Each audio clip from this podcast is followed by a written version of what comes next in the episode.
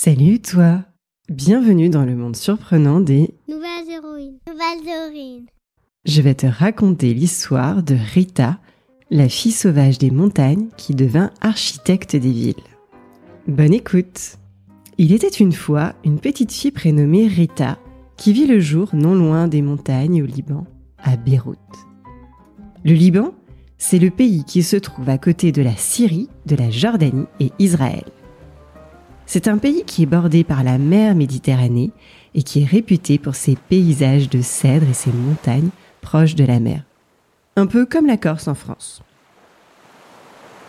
Rita a été appelée ainsi en référence à Sainte Rita de Cassia, une sainte italienne patronne des causes désespérées qui était très très aimée au Liban.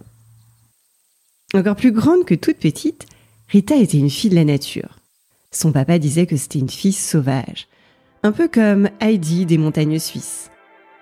Son chien Hercule à elle était aussi un berger allemand et il accompagnait Rita les week-ends grimper les montagnes, pas suisses à proximité.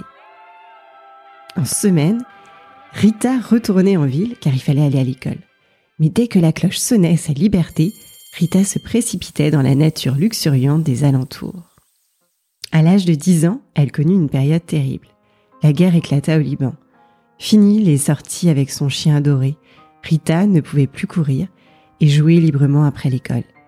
Après les cours, elle rentrait chez elle faire ses devoirs et il n'était pas rare que son papa la sorte de sa concentration pour lui demander de rassembler dans l'urgence quelques affaires, des jouets, avant d'aller se réfugier dans la cave.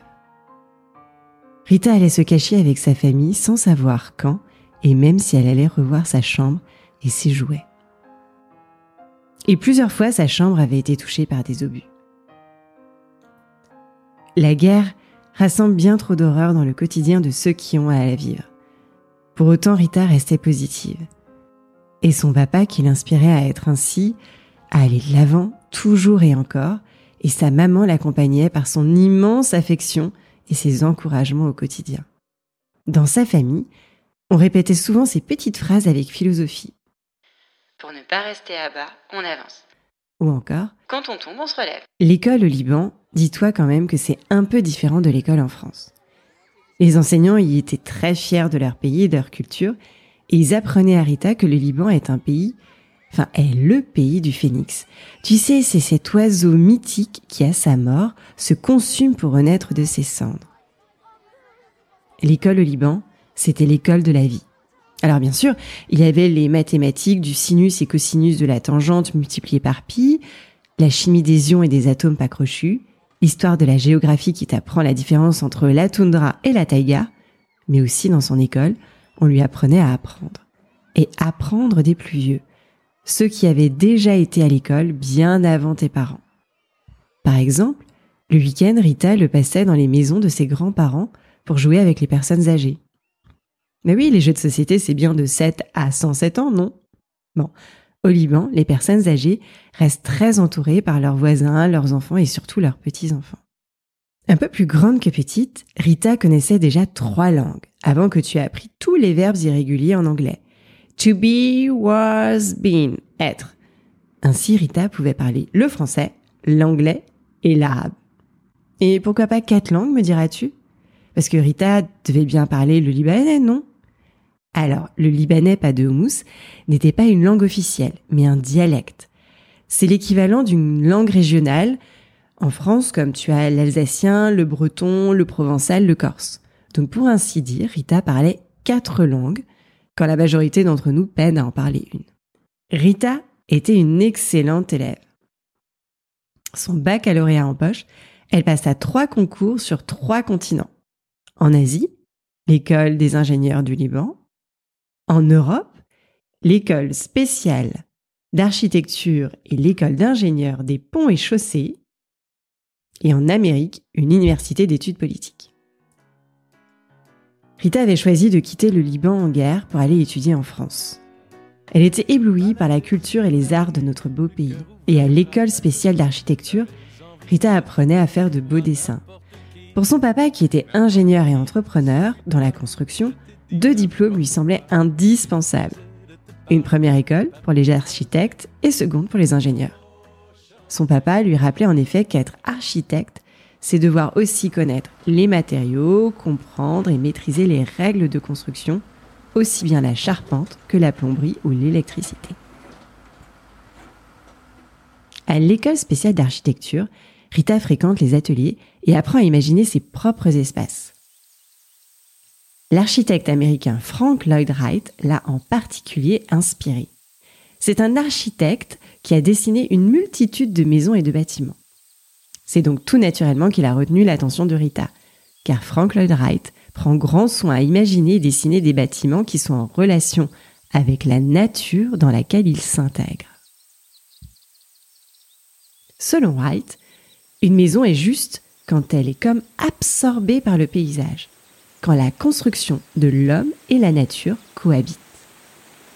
Sa maison la plus connue, c'est la maison sur la cascade. Elle est précisément construite sur une cascade d'eau dont la chute passe sous la maison.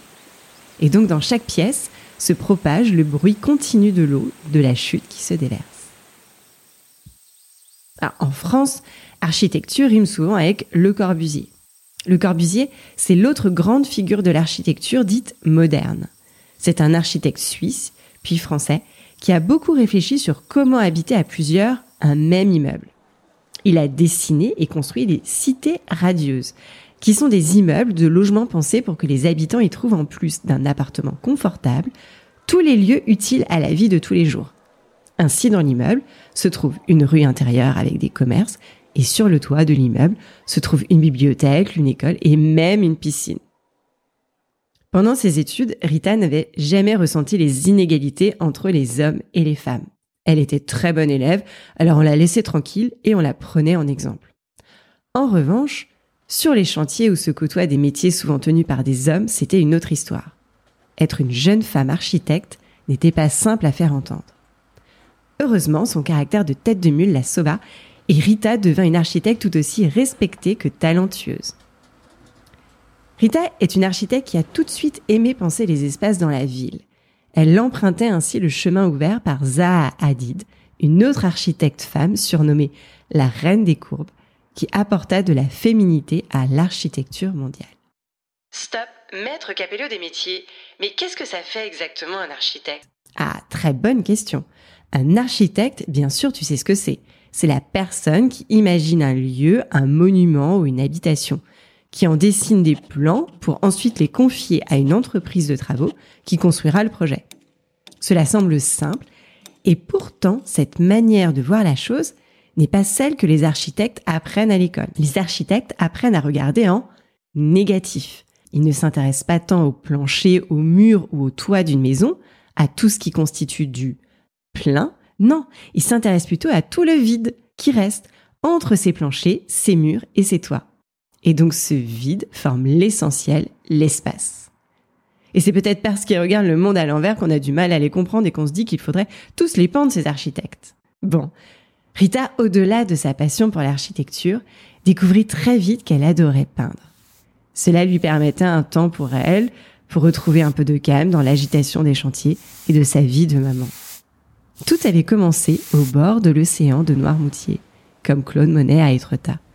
La mer l'inspirait et la déstressait, loin des tumultes de la ville qu'elle construisait. La peinture lui prit d'abord petite, puis bien après ses études lors de ses voyages. Elle peint Venise et les décors féeriques de son carnaval, la Birmanie et ses temples, Marrakech et les mille et un trésors des souks, ou encore Noirmoutier et ses marais salins. Rita aime le beau et aime sublimer ce qu'elle voit, que ce soit un paysage par la peinture ou la ville par ses plans. Rita est une maman mama de trois filles à qui elle transmet les valeurs chères au Liban et qui font qu'elle se sent plus joyeuse, plus forte et plus résistante aujourd'hui. Et je vais te dire un secret. Quand tu es invité à dîner chez Rita, tu es accueilli avec son merveilleux sourire. Les odeurs qui traversent son appartement te transportent au Liban et tu te régales avec tous les mecs qu'elle a préparés pour toi. Du houmous de pois, tes pacap, tes chiches que tu tartines sur du pain pita, des kefta, ces boulettes de viande persillée épicée, des falafels qui se font la belle, le taboulé, pas de semoule mais de persil plat de menthe et de coriandre, et pour finir en dessert, si jamais il te reste un peu de place, le baklava. ce gâteau feuilleté avec tellement de sucre et de miel qui rendrait jaloux Winnie l'ourson.